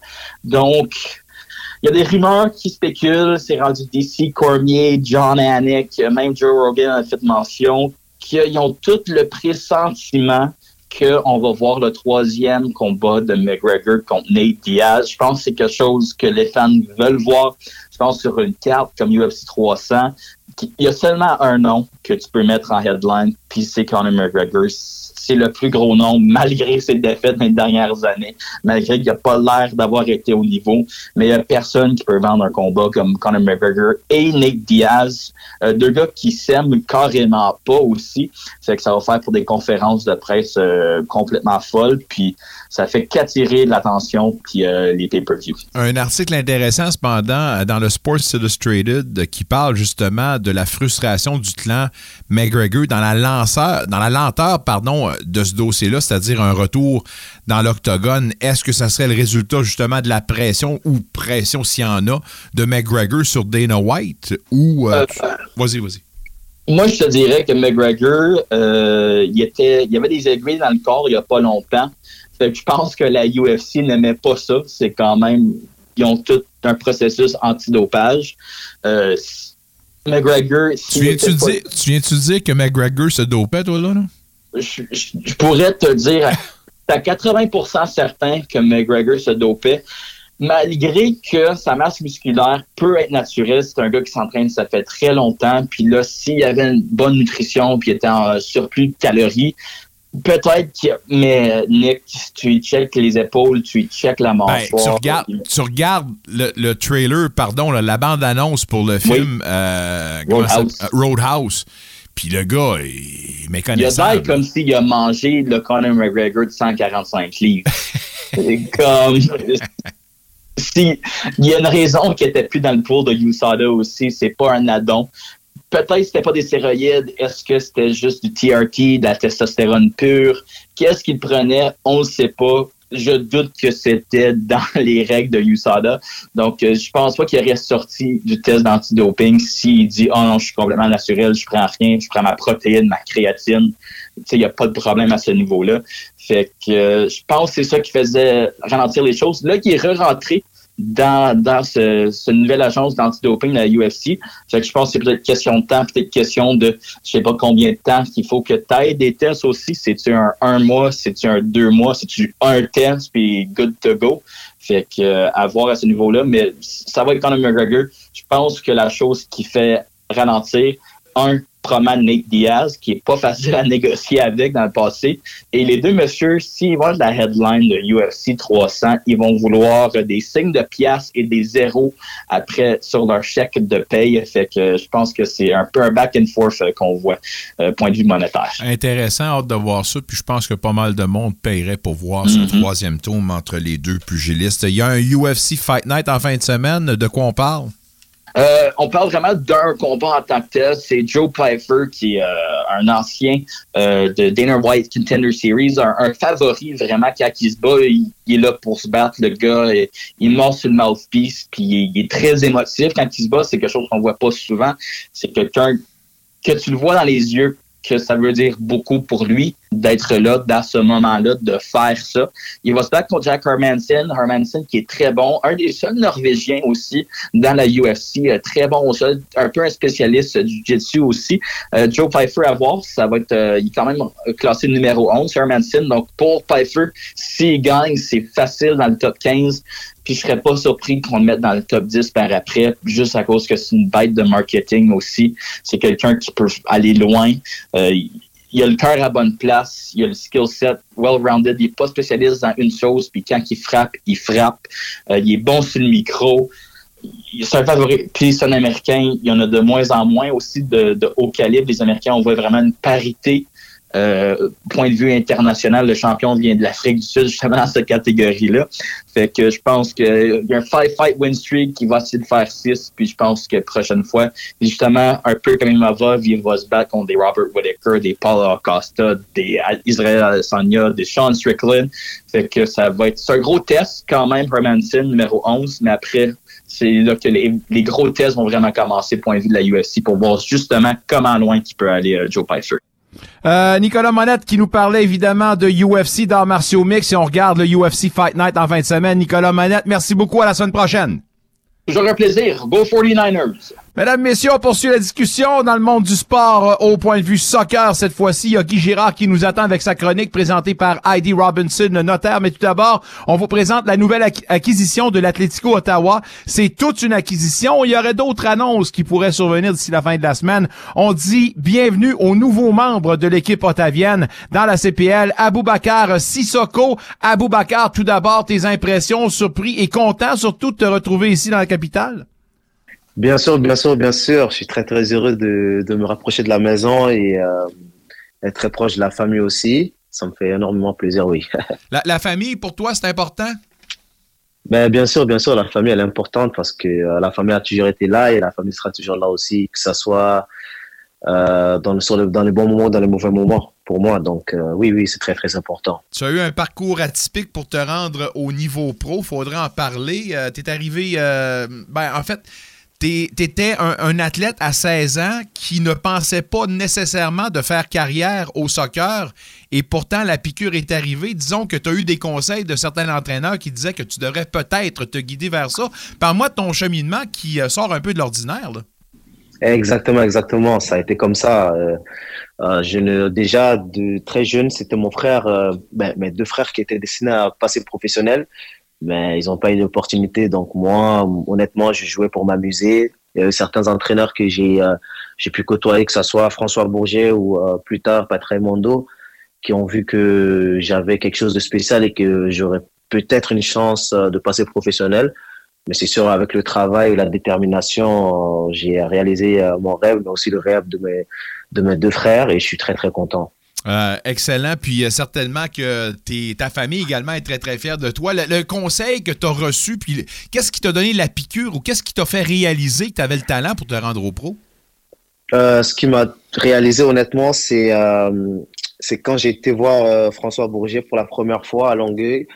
Il a eu une conversation avec mon plus grand frère. Il lui a dit que j'étais un garçon assez spécial. Et c'était vraiment la première fois qu'il m'avait dit ça parce que euh, dans son parcours euh, d'entraîneur, en tant qu'entraîneur et formateur, il a eu quand même à entraîner de très très bons joueurs qui ont été euh, plus tard internationaux français et tout. Donc euh, c'est ça, c'est vraiment parti de là. C'est à partir de là que je me suis dit, OK, mais avec le travail et la détermination, peut-être que j'ai une petite chance pour... j'ai une petite chance de passer professionnel et euh, c'est ça, c'est ça qui est arrivé. Tu te décrirais comme quel genre de joueur? Honnêtement, euh, je suis quand même assez intelligent comme joueur, mais aussi euh, un travailleur qui, qui n'oublie pas d'où il vient. Et honnêtement, c'est ça qui fait vraiment ma force. Tu sembles être un grand leader parce que je voudrais revenir sur ton passage avec les Carabins. Tu as été nommé euh, en 2020, si je ne me trompe pas, athlète de l'année au Canada, tout sport confondu. Ça doit quand même faire un petit velours, ça. Et ça, j'imagine que ça aussi, ça t'a aidé à gravir les échelons. là. Bien sûr, bien sûr, bien sûr. Je tiens à remercier euh, que ce soit Patrick Mondo qui m'a qui m'a donné l'opportunité de pouvoir jouer avec euh, l'Université de Montréal, mais aussi euh, toutes les personnes que j'ai pu côtoyer, tous mes coéquipiers, euh, mes anciens coéquipiers de l'université qui m'ont vraiment aidé parce que c'est un sport d'équipe. Donc, euh, on a gagné ensemble. C'est vraiment grâce à eux aussi que j'ai pu me montrer et euh, je leur dois toujours et euh, je leur en suis euh, reconnaissant aussi. Aboubacar Sissoko n'est pas seulement un grand joueur de soccer, mais est également euh, un gars qui a un diplôme en économie, si je ne me trompe pas, de l'Université de Montréal. C'est peut-être bon, tu pourrais peut-être donner des conseils au euh, ministre en ce moment avec les 850 millions qu'on va... Euh, ben, ben, je suis, je suis diplômé, oui, mais euh, je pense que le ministre, il sait peut-être ce qu'il fait. Donc, euh, je vais laisser faire le ministre qui sait faire. Et moi, je vais juste me concentrer sur le terrain. Et ensuite, quand je vais finir, peut-être que... on sait jamais. Aboubacar, on dit ça comme ça, mais j'espère que quelqu'un va nous entendre, mais oh diantre, 850 millions, j'ai l'impression qu'on jette ça par les fenêtres. On en reparlera un autre tantôt.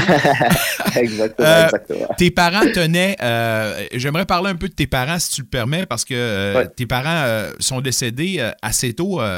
puis à ton arrivée ici du Mali, tu as perdu ton papa, puis récemment, tu as perdu ta maman. T'es-tu le genre de joueur qui. euh, euh, comment je pourrais dire ça, est inspiré justement par euh, ses parents et qui, à chaque fois qu'il se présente sur le terrain, ben, a toujours une pensée et à l'aide de cette pensée-là, ben, t'aide justement à performer.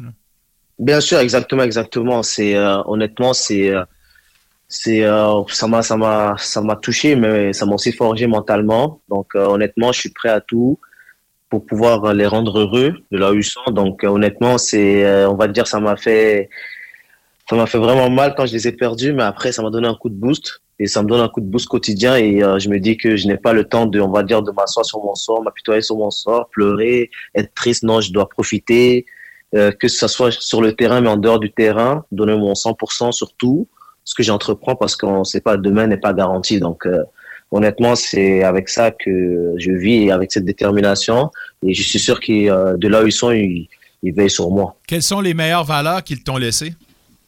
Les meilleures valeurs, honnêtement, c'est être une bonne personne. C'est que ce soit mon, ma maman et mon papa, c'était de très très bonnes personnes, humainement parlant. Donc, euh, honnêtement, ils m'ont inspiré là-dessus et euh, j'essaie d'être la, la meilleure personne possible pour euh, jusqu'à la fin de ma vie.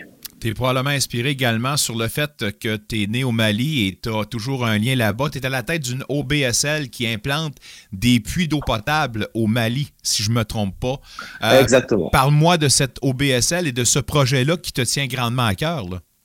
Euh, ça me tient grandement à cœur. C'est euh, le nom de la fondation, c'est Massine Fondation. Euh, j'ai pris le prénom, j'ai mixé le deux prénoms de mes parents. pour faire la fondation. Mais honnêtement, c'est pas qu'au Mali, parce qu'on en a fait en Indonésie aussi. Donc euh, ça c'est partout qu'on essaie de faire, mais euh, dernièrement j'ai pas eu le temps de, de me focaliser là-dessus parce que j'avais quelque chose à régler. Et euh, prochainement je vais essayer de, de recommencer aussi, euh, on va dire euh, trouver un autre endroit pour pouvoir euh, aller aider d'autres personnes. Mais j'en ai fait au Mali, en Indonésie, donc euh, là le, prochainement je sais pas ça sera où. Est-ce que tu es appuyé? Est-ce que tu sens une ouverture du côté des pays que tu approches pour, pour cette OBSL-là? Non, honnêtement, il n'y a pas d'ouverture dans le sens où c'est avec mes deux frères, ma sœur et mes belles-sœurs. On contacte des fois des, on va dire des organismes qui ont des, des entreprises qui font ça et ensuite ben, on paye, ils creusent et ensuite euh, ils mettent, euh, on va dire, le, le nom de la fondation là-dessus et les personnes sont heureuses. Ben, moi, te dire en affaire, c'est un très beau projet, puis je te félicite Merci. pour euh, cette belle initiative-là. Merci, merci. Si on revient évidemment au soccer, tu es un gars qui a soulevé la Coupe North Star récemment. Tu t'es aligné avec le Forge FC. Tu as passé par Halifax également. tu es allé en USL également. Euh, ce que Ouais. tu connais de l'Atlético, ce serait quoi? Et euh, ce que tu reconnais du programme cette année? Euh, honnêtement, je tiens déjà à remercier euh, toutes les équipes qui m'ont qui m'ont eu précédemment, que ce soit euh, Halifax, euh, India Eleven, mais aussi Forge FC où j'ai gagné deux, deux championnats. Mais avec Ottawa, c'est un nouveau chapitre qui commence et on m'a présenté le projet, on m'a présenté l'objectif du club et je me sens prêt, déterminé avec mes coéquipiers le coaching staff. J'espère qu'on va atteindre les objectifs cette année. Il y a une rumeur qui circule comme quoi tu aurais. T'es passé prêt de passer à l'Atlético euh, dans les années précédentes, avant ton arrivée avec Halifax. Euh, Est-ce que tu peux confirmer ça? Et comment prêt étais-tu de passer à l'Atlético? Euh, ben, c'était avant, avant d'aller à Forge FC. J'aurais pu signer à Atletico, mais ça s'est pas fait. J'avais, et ils avaient aussi pris une autre direction. Les deux, on a pris une autre direction, mais là, on se retrouve et je suis très, très content. Ouais. La recette pour devenir champion en CPL, tu dois la connaître. Et ce serait quoi selon toi? Exactement, exactement. Honnêtement, la recette, elle n'est pas, elle n'est pas, elle n'est pas difficile. hein. Il faut juste travailler et avoir une bonne cohésion d'équipe. Et ensuite, euh, je suis sûr que tout va suivre après. Et il faut être très, très patient aussi parce que le résultat, ça vient pas du jour au lendemain. Les, les éléments que, que vous avez en place euh, qui donnent espoir aux partisans qui nous écoutent en ce moment, est-ce qu'on on peut en parler? Est-ce que tu, tu vois une équipe compétitive cette année en Atlético? Bien sûr, bien sûr, bien sûr. Comme je dis tout le temps, euh, au début de la saison, toutes les équipes de la Ligue ont le même pourcentage de chances de gagner parce que c'est une nouvelle année, euh, une nouvelle, euh, on va dire, tout, tout, tout, tout, tout, nouvelle équipe. Donc, à nous de mettre toutes les chances de notre bord pour pouvoir être le plus performant possible, mais aussi être le plus concentré possible pour pouvoir atteindre les objectifs et rendre les, fans heureux. L'Atlético Ottawa en CPL qui est lié avec la grosse formation de l'Atlético Ma- Madrid, la perspective d'un joueur professionnel, comment ça, c'est... ben, ça devient sexy pour euh, passer à l'autre étape. Parce que d'être lié à l'organisation de Madrid, euh, ça fait un petit velours pour les joueurs? Bien sûr, bien sûr, bien sûr, c'est toujours bien, c'est toujours bien, ça fait plaisir et euh, c'est sûr qu'il y a peut-être d'autres jeunes de l'équipe, s'ils performent bien, peut-être ils, ils pourront partir avec les autres organisations qui travaillent avec Atletico Ottawa, je leur souhaite, mais euh, pour, pour que ça, ça arrive, honnêtement, il faut juste être euh, le plus performant possible avec euh, l'Atletico Ottawa, gagner, euh, gagner des matchs et ensuite les opportunités vont suivre, c'est sûr. 6 buts, 4 passes l'an dernier. Peux-tu nous parler de tes objectifs? Si tu t'en fixes à chaque année et ça serait quoi pour toi pour avoir une saison satisfaisante? Honnêtement, des objectifs personnels, honnêtement, je m'en fixe pas, mais c'est toujours collectif. Donc, honnête- honnêtement, collectivement, c'est avoir une très très bonne année avec mon équipe et essayer de prendre du plaisir avec eux. Et euh, j'espère qu'on va va gagner cette année. La CPL qui continue de grandir et prendre en popularité. Puis je pense que du côté d'Ottawa, ben on l'a vu, euh, ça semble grandir au niveau des fans. Puis à chaque match, on voit une belle ambiance. Euh, tu as été du côté justement des visiteurs. C'était quoi votre feeling d'arriver à Ottawa? Et ce que tu aimes justement du marché ici? Honnêtement, euh, jouer contre Ottawa a toujours été difficile, surtout quand ils jouent à domicile, parce qu'il y a leurs fans qui, euh, qui leur poussent et qui leur donnent un boost d'énergie, surtout vers les fins de match. Euh, ils deviennent de plus en plus énergétiques. Et honnêtement, c'était bien. Ça m'a aussi aidé à prendre cette décision-là pour venir ici. Et quand on a joué la finale ici, le stade était plein, quand même plein à craquer, et euh, ça m'a aussi euh, facilité dans ma décision pour Ouais, là, revenir à l'équipe. Là, il faudra avoir une finale à domicile, mais avec l'Atlético, évidemment, qui participe. Alors, je suis sûr que vous avez, euh, vous avez ça en, en- en tête, évidemment, parce que c'est quand même un club qui a connu une grosse saison, là, deux ans. Alors, on ne va pas être très si près là, de, de revenir compétitif à ce niveau-là.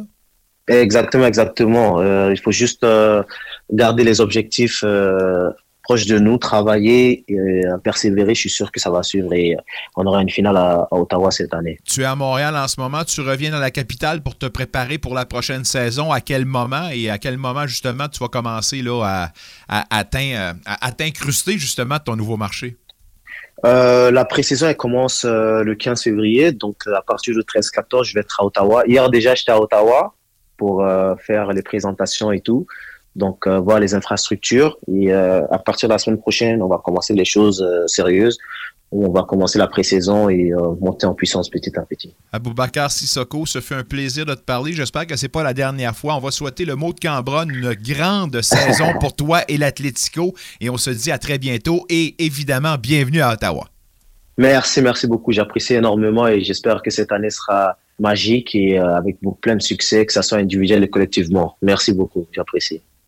Quelle acquisition pour l'Atlético, Aboubacar Sissoko, qu'on va aller acclamer évidemment avec le club ottavien dès le début de la saison en CPL. Beaucoup de matchs, beaucoup d'excitation et certainement une belle acquisition selon notre ami Guy Girard qu'on va rejoindre tout de suite en vous rappelant que cette chronique soccer vous est présentée par Heidi Robinson, notaire et une très belle participation. On la salue d'ailleurs, qui est maintenant la commanditaire officielle des matchs des sénateurs et d'autres annonces pourraient survenir plus tard dans la saison. Salut Guy, comment vas-tu?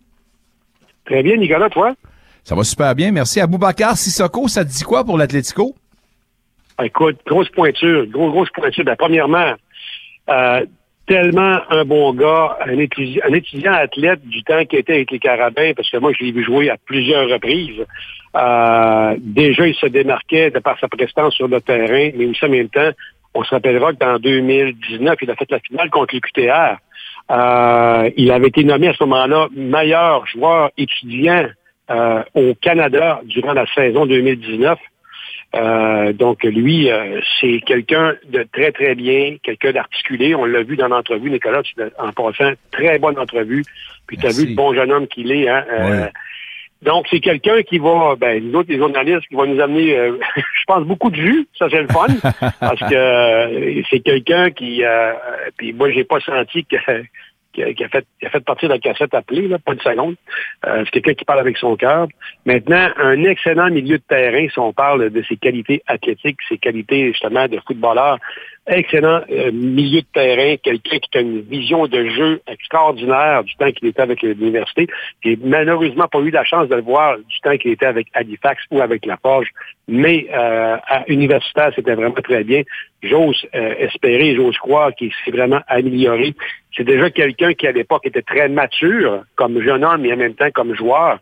Donc, euh, ouais, c'est quelqu'un de vraiment une belle acquisition et celle-ci euh, s'ajoute évidemment avec celle de Banu Tabla. Donc, euh, ouais, un beau futur pour lui. Je souhaite beaucoup de succès. Puis, euh, ce que j'aime de Tético Ottawa, Nicolas, c'est que la vision est en train, euh, en fait, de s'écarter, de s'allonger. Puis c'est une vision, euh, je te dirais, un peu québécoise avec euh, Balou Tabla, je viens de le dire, et puis euh, Sissoko. Espérons qu'il y aura d'autres gars qui viendront s'aligner.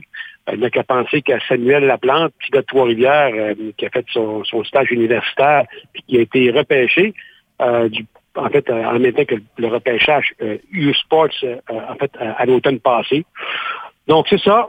Félicitations à l'Atletico pour ces belles pointures qui viennent de s'aligner avec l'organisation. J'en profite pour ouvrir une parenthèse pour euh, tous ceux euh, et euh, même celles qui pensent savoir justement ce que ça prend pour être un joueur pro en CPL. Il y a la séance d'essai libre de l'Atlético. C'est une séance annuelle qui tente de rechercher des talents qui n'ont pas été évidemment épiés.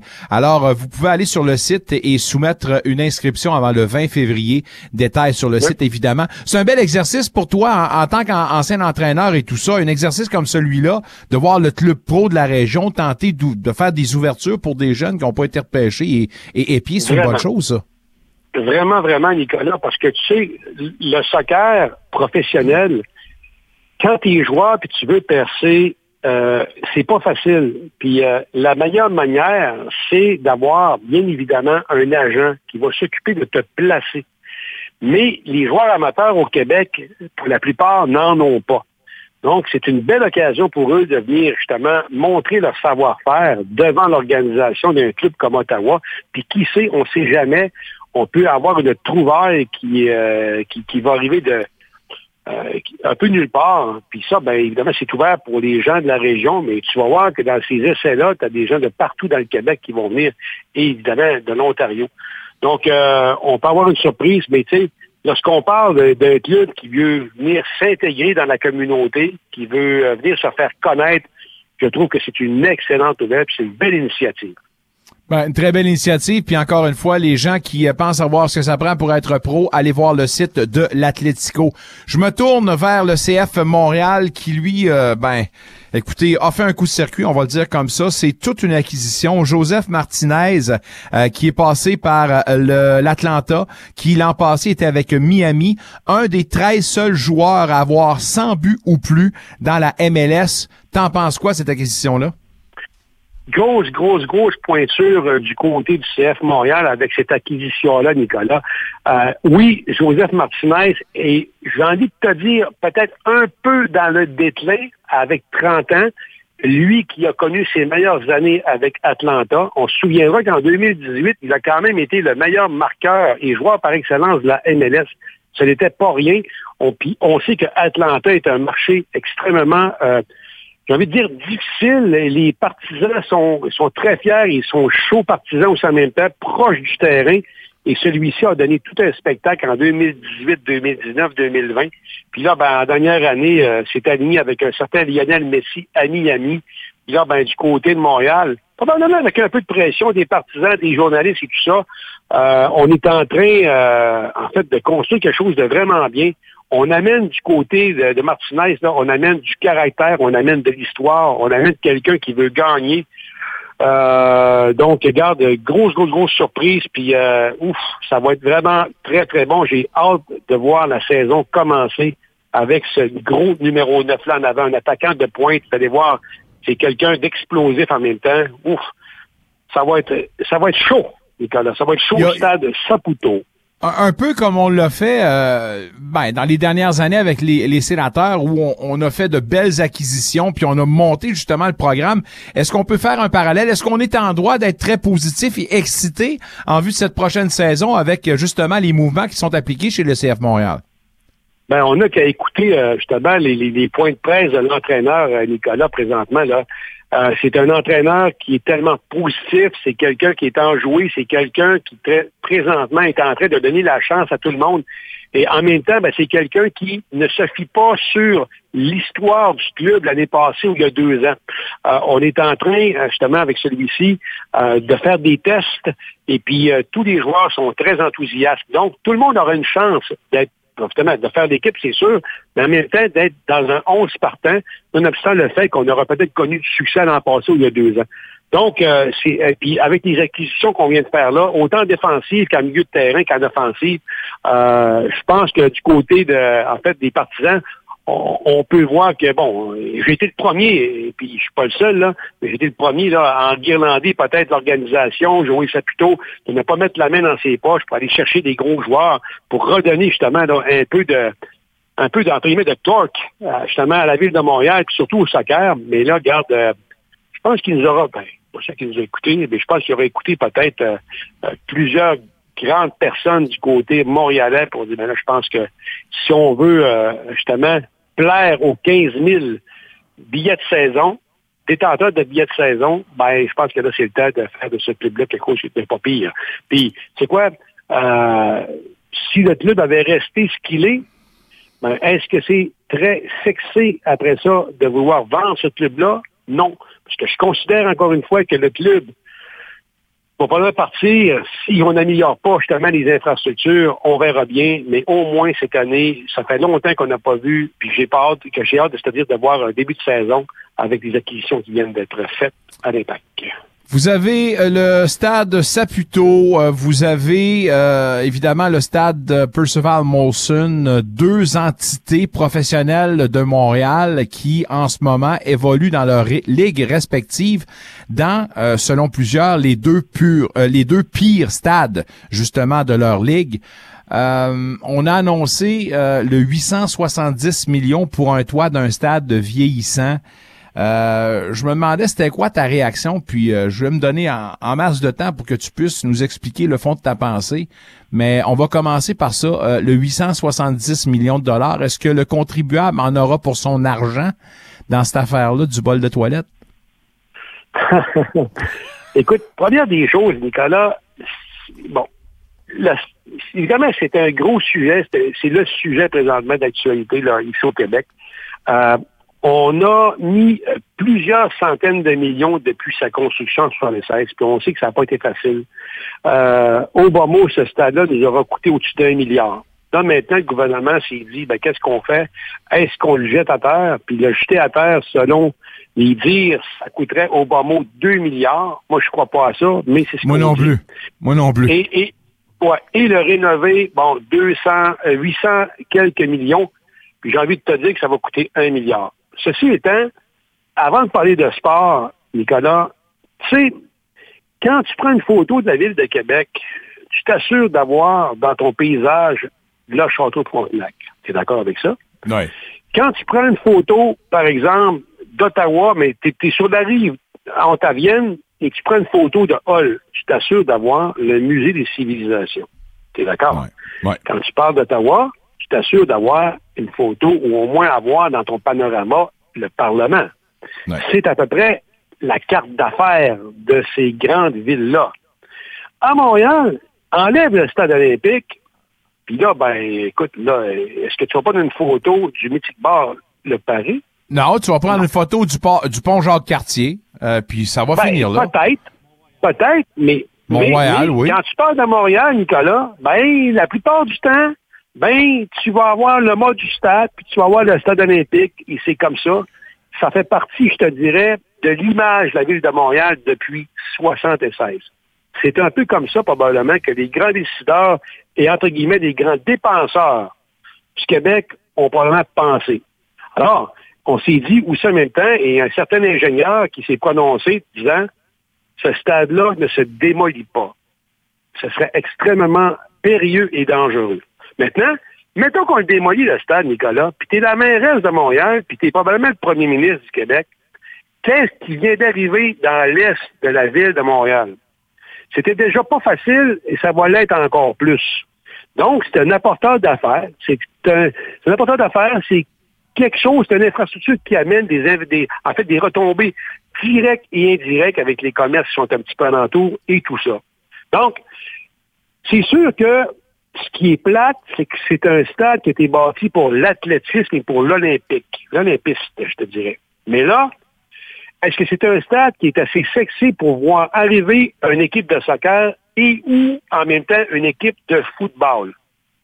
Écoute, il va falloir faire d'énormes changements à l'intérieur. Il faudrait faire d'énormes changements, c'est-à-dire rapprocher les tribunes proches du terrain, améliorer la sonorisation, et après ça, ben, la facilité pour après ça arriver justement à ce stade-là. Combien ça coûterait en plus? Donc, si tu veux savoir, on est en train de mettre 850 millions là-dedans pour justement continuer à garder cette infrastructure emblématique en place, ni plus ni moins. Puis je trouve ça de valeur parce que si c'est rien que ça, c'est tough. Mais, tu viens de le dire, le football canadien à Percival Molson, Molson, stade en décrépitude, c'est effrayant pour ceux qui n'ont jamais été allés voir ça. C'est sûr que c'est beau, tu vu sur le Mont-Royal, etc., l'hôpital Victoria, tout ça, c'est bien. Mais pour ce qui est des infrastructures, c'est c'est c'est déplorable. Puis là, ben, je te parlerai pas du stade Saputo, où est-ce que là, maintenant, ben, écoute, on a besoin d'avoir un 5000 sièges de plus au minimum, puis euh, c'est pas demain la veille que j'ai l'impression que ça va se faire. Donc, euh, c'est ça. Est-ce qu'on a voulu sauver la chèvre et le chou, Nicolas, avec euh, justement cet investissement-là, alors que, alors que pendant sept ans, si t'as pas un 4 par 4 pour te promener dans les routes du Québec, ben tu vas casser ton char. Est-ce que cet argent-là aurait été plus utile ailleurs? Je te parle dans le système de santé, je te parle dans le système de l'éducation, je te parle de nos routes. Ben moi, je te pense, je pense que la réponse, c'est oui. C'est ça. Qu'est-ce qu'on va faire avec ça au bout de la ligne? Ce sera un éléphant blanc, encore une fois. Il n'y a pas beaucoup de grand-choses à faire là, à part le salon mettre du motorisé, le salon de chasse et pêche, après ça, ben, des 4x4 qui s'enlignent dans les airs à 300 pieds, puis retombent ses pneus, puis bim, boum, euh, c'est ça. ça, ça ne fait aucun sens pour moi. Puis euh, sérieusement, la couleuvre de 2 millions qu'on essaie de nous faire avaler en disant que c'est le risque qu'on court si on veut démolir, je ne l'apprends pas. D'ailleurs, j'ai avancé quelques chiffres dans quelques instants. Avant, j'en profite pour te dire un beau salut. On va souhaiter une bonne fin de semaine, puis on va se donner rendez-vous dès lundi, mon cher ami. Puis euh, en vous rappelant évidemment que Heidi Robinson à notarrobinson.ca vous présente cette chronique soccer. Guy Girard, on se tient au courant. D'autres annonces cette semaine pour À plus tard, mon ami. C'est plaisir, mon chum. Guy Girard, mesdames, messieurs, qui, euh, avant de vous quitter, Elias Makos de CJAD 800 à Montréal nous dit que le gouvernement nous dit que ça va coûter 2 milliards pour le stade olympique si on veut le démolir. Dans les récentes années, les coûts de démolition pour le RFK Stadium, 20 millions, Silverdome, 9 millions, Yankee Stadium, 22 millions, RRC Dome, Indianapolis, 13 millions, Kingdome, Seattle, 10 millions, le Giant Stadium de New Jersey, 10 millions, Sydney Football Stadium en Australie, 40 millions, puis à Denver, le Milehouse Stadium, 16 millions. Vous allez nous dire en ce moment que les lois de la gravité sont différentes au Québec, puis ça va nous coûter 2 milliards pour démolir. Aïe aïe. Lâchez-nous, arrêtez de nous prendre pour des épais. Salut tout le monde! Mais je vous parle demain, promis, 17h30, prudence sur les routes. Les sénateurs de retour sur la glace demain, on en parle dans le vestiaire.